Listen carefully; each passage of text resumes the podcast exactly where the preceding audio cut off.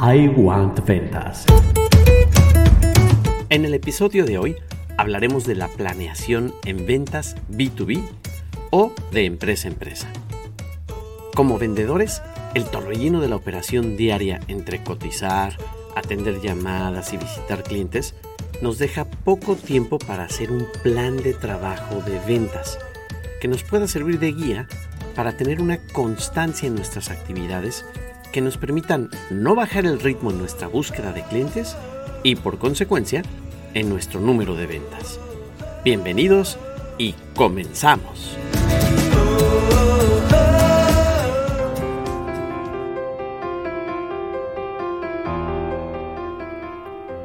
Las ventas son el punto de partida para cualquier negocio.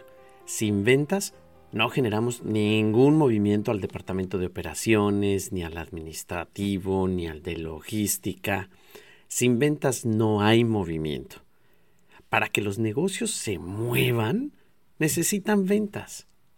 Como cualquier otro departamento en la empresa, el departamento de ventas necesita una estructura, un orden. Y para lograrlo, necesitamos una planeación de ventas que nos deje claro lo que tenemos que hacer como vendedores en este departamento. Para quienes ya estamos en ventas, el proceso más natural que se nos viene a la mente es el de recibir una solicitud de cotización, cotizar, dar seguimiento, recibir una orden de compra, surtirla, facturar y cobrar. Pero hay una parte previa a estos pasos que en muchas ocasiones no formalizamos o no sistematizamos en nuestro proceso, que es la prospección. Este importante paso consiste en la búsqueda de un cliente potencial para nuestro producto o servicio. Sinceramente, es un proceso que no es muy agradable para muchos y la razón es esta. Hay que pensar. Para prospectar hay que pensar así como lo escucharon. Pero este proceso de prospección implica pensar mucho porque tenemos que seguir los siguientes pasos. El paso número uno, conocer todas las características de nuestro producto o servicio. Me refiero a tamaños, modelos, colores, presentaciones, etc. Yo en este momento me dedico a las ventas de refrigerantes para la industria metalmecánica y automotriz. Por lo que si estoy ofreciendo un refrigerante para una máquina CNC, debo conocer todas las características de mi producto que vienen en la ficha técnica. Si se puede mezclar con agua, en qué concentración, qué nivel de pH tiene, de qué color es, si está disponible en tambo de metal o en tambo de plástico, si es agresivo para la piel, en fin, todo sobre el producto. Este fue el punto número uno, conocer todas las características de nuestro producto. El punto número dos para sistematizar nuestra prospección. Ahora debemos aprender sobre cómo utiliza el cliente mi producto. Para confirmar que efectivamente lo que yo le ofrezco le va a ayudar hacer mejor lo que hace. Por ejemplo, si a mi cliente o, o si a mí un cliente me pide un refrigerante, debo investigar qué tipo de operación va a realizar, de qué material es su pieza de trabajo, si su pieza viene embarrada con otro químico antes de meterlo en la máquina, si va a lavar la pieza después de su proceso, etc. Y necesito saber esto para confirmar que el producto que le voy a ofrecer vaya a ser compatible con su operación. Y entonces tengo que analizar la información que conozco de mi producto contra la información que el cliente me dio de su proceso. Para entonces, ojo, pensar qué solución le voy a vender. En este segundo paso, la prospección nos obliga a pensar. El número 3. Ahora que sé bien lo que vendo y bajo qué condiciones de uso le sirve a mi cliente, es momento de este tercer paso. ¿Cómo promuevo este producto? este tercer paso tiene otros puntos. El primero de ellos es, debo definir quién lo necesita. En el ejemplo que les mencioné del refrigerante, me queda claro que las empresas que hacen maquinados de piezas metálicas son clientes potenciales. Sin embargo, dentro de este grupo de empresas puede haber algunas que no tengan el suficiente dinero para comprar mi producto, ya que cuento con una serie de certificaciones que tienen un costo. Y probablemente hay empresas que no necesitan de productos certificados. Entonces, deciden comprar uno de uso general que obviamente será más económico. Entonces, ese no es mi cliente potencial, porque no tiene el recurso necesario para comprar mi producto certificado. Pero vayamos simplificándolo. Para definir a nuestro cliente ideal, necesitamos responder las siguientes preguntas. ¿Qué giro deben tener los negocios a los que quiero venderle? ¿Qué nivel de ventas mensuales debe tener esa empresa? ¿En dónde debe estar ubicada esa empresa? ¿Qué tipo de certificaciones o normas debe cumplir esa empresa? Cuando yo respondo a cada una de estas preguntas, vamos a revisarlas ahora con una respuesta. En el caso del ejemplo de los refrigerantes, ¿qué giro deben tener los negocios a los que quiero vender? Pues debe ser el sector automotriz metal mecánico. Es decir, todos aquellos que tengan que hacer un barreno, una cuerda, un rectificado sobre piezas metálicas. Porque no puedo decir el sector industrial, porque el sector industrial también puede ser quienes hacen los faros, quienes hacen los tapetes de los carros. Y esos, esos clientes de ese sector industrial no me sirven porque no, van, no usan refrigerante. Entonces tengo que ser muy específico cuando respondo qué giro deben tener los negocios a los que le quiero vender. Mi respuesta es, son del sector industrial, del área automotriz, metal mecánica, que tengan maquinados en piezas de acero, aluminio, bronce. Siguiente pregunta. ¿Qué nivel de ventas mensuales debe tener esa empresa? En mi sector, cuando yo visito una empresa y es un taller, por ejemplo, que tiene tres máquinas CNC, puedo entender que probablemente tiene un ingreso de 100 mil pesos mensuales. Ese cliente no va a invertir en un producto que probablemente cueste 20 mil pesos un solo tambo.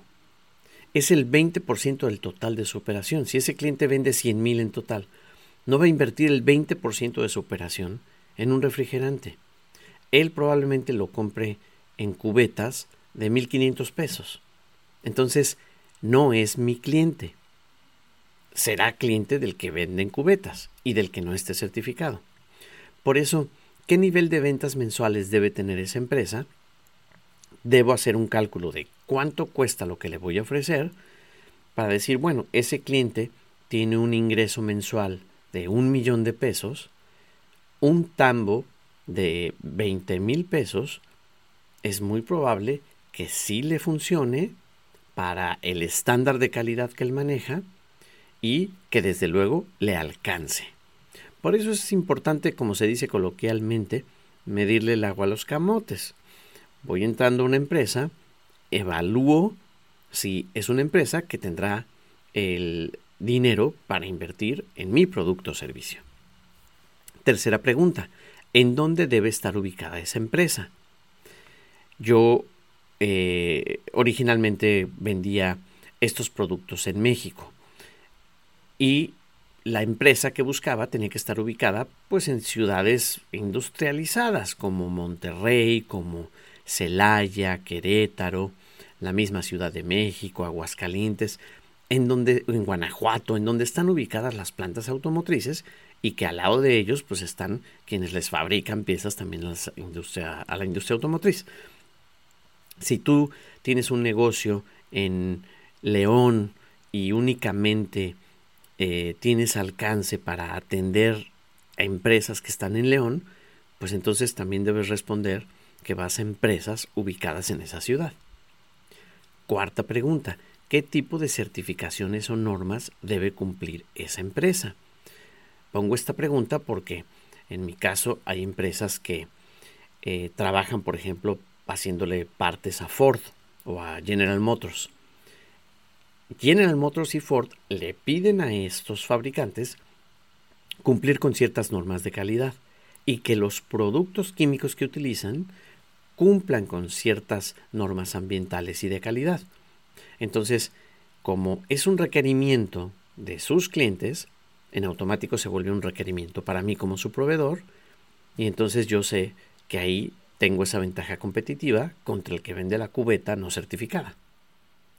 Pero cada negocio y cada línea de producto de esos negocios debe generar sus propias preguntas para definir a su cliente ideal. Desde luego que un buen punto de partida es basarnos en las razones que tuvo alguien que ya nos compró. Yo puedo analizar que una empresa que ya me compra un aceite lo decidió porque es un aceite que cuida su herramienta, que cuida su máquina, porque le entrego rápido y porque tengo el certificado ISO. Y entonces eso es lo que me alimenta a mí para buscar a clientes con características similares que lo vuelven mi cliente ideal porque ya sé que me va a comprar. Cada negocio y cada uno de ustedes como vendedores debe definir a su cliente ideal. El segundo punto importante para saber cómo promuevo mi producto, recuerden que estamos viendo cómo promuevo mi producto, primero, definir a mi cliente ideal para saber quién los necesita. Segundo, cómo voy a comunicarle a ese cliente ideal las características de mi producto y lo que mi producto puede hacer por él. Otra vez necesito pensar que de toda la información que hay en mi ficha técnica, ¿qué es lo que debo poner de toda esa información en un primer mensaje? Si lo voy a hacer solo en una carta ofreciendo los productos o servicios que tengo, o tengo que hacer un gráfico que muestre una foto de mi producto, o una imagen de mi producto en acción, con letras llamativas, destacando los beneficios, qué colores, de qué tamaño la imagen, en mil detalles que necesitan de pensar para definir cómo es la forma adecuada de comunicar lo que quiero presumirle o venderle al cliente. En mi ejemplo de los refrigerantes, prefiero poner una fotografía de la operación en la que se usa mi producto. Porque si pongo una foto del refrigerante, por ejemplo, en un vaso de cristal, para que el cliente vea el color, mi usuario no va a relacionar jamás esa imagen con la de su operación. Será mucho más fácil para él ver una broca haciendo un agujero en una placa metálica y ver un chorro de refrigerante cayendo sobre ella y especificar con un texto que estoy promoviendo el refrigerante. O sea, imaginen la foto de esa broca con el refrigerante cayendo y yo le pongo en un texto el refrigerante que incrementa la productividad de tu herramienta. Ahí ya estoy dando a conocer que lo que estoy promoviendo de esa fotografía es el refrigerante. Y esa imagen de la broca cortando algo va a ser mucho más familiar para el usuario porque eso es lo que ve todos los días en su trabajo. Entonces es importante que lo que comuniquemos sea desde la perspectiva de nuestro cliente potencial no de lo que nosotros consideramos más importante para nosotros. No porque a mí me parezca que el color del producto es lo más atractivo, voy a poner una foto del refrigerante solito. Esa imagen no le dice nada a mi cliente potencial.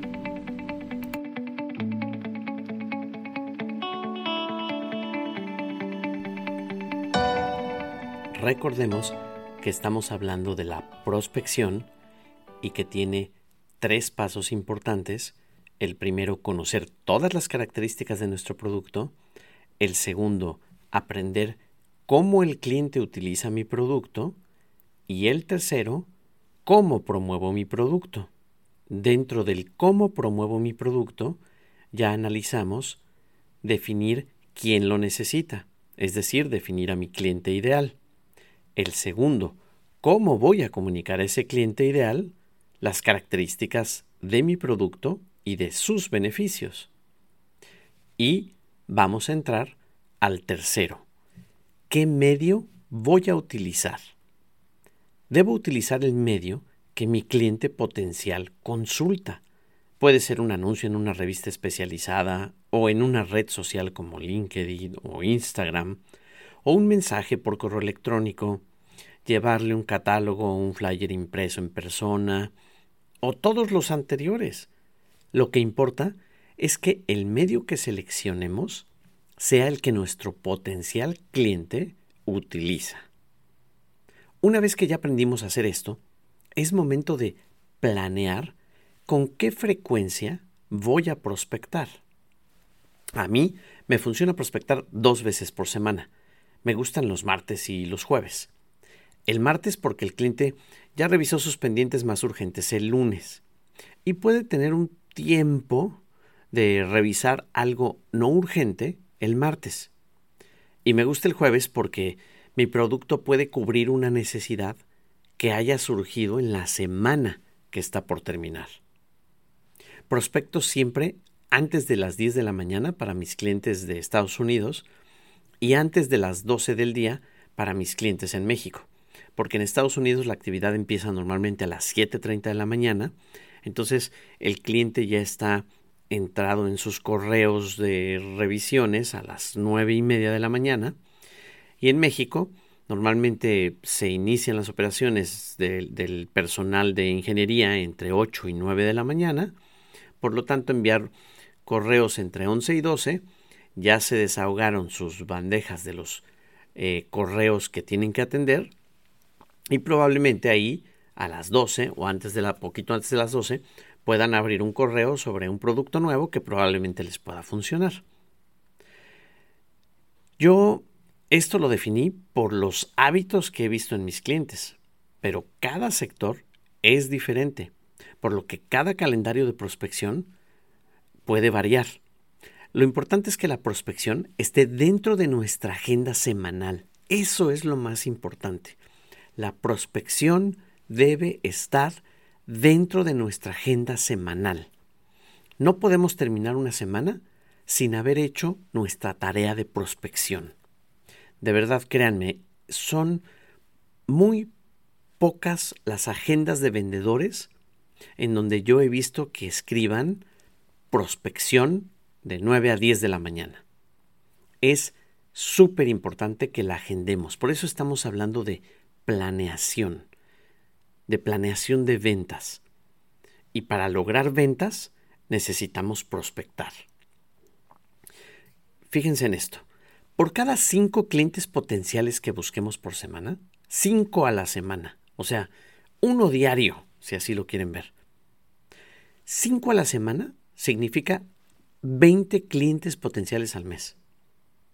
Si esos 20 por mes lo multiplico por 12 meses que tiene el año, nos lleva a 240 clientes potenciales en un año. Es mucho más probable que consigamos clientes nuevos haciendo este ejercicio de prospección que hacer la prospección una o dos veces por año o cuando no tenemos nada más que hacer que prospectar. ¿Por qué la prospección no es nuestra actividad favorita?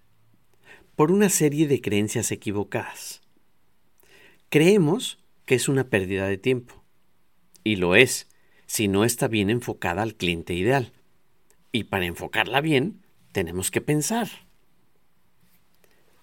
Otra creencia. Creemos que nos van a decir no gracias.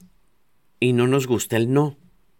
Pero lo que sí nos gusta es ir eliminando de la lista de los 240 clientes potenciales, queremos irlos eliminando a los que ya nos dijeron que no, porque entonces tendremos tiempo para atender mejor a los que van diciendo que sí.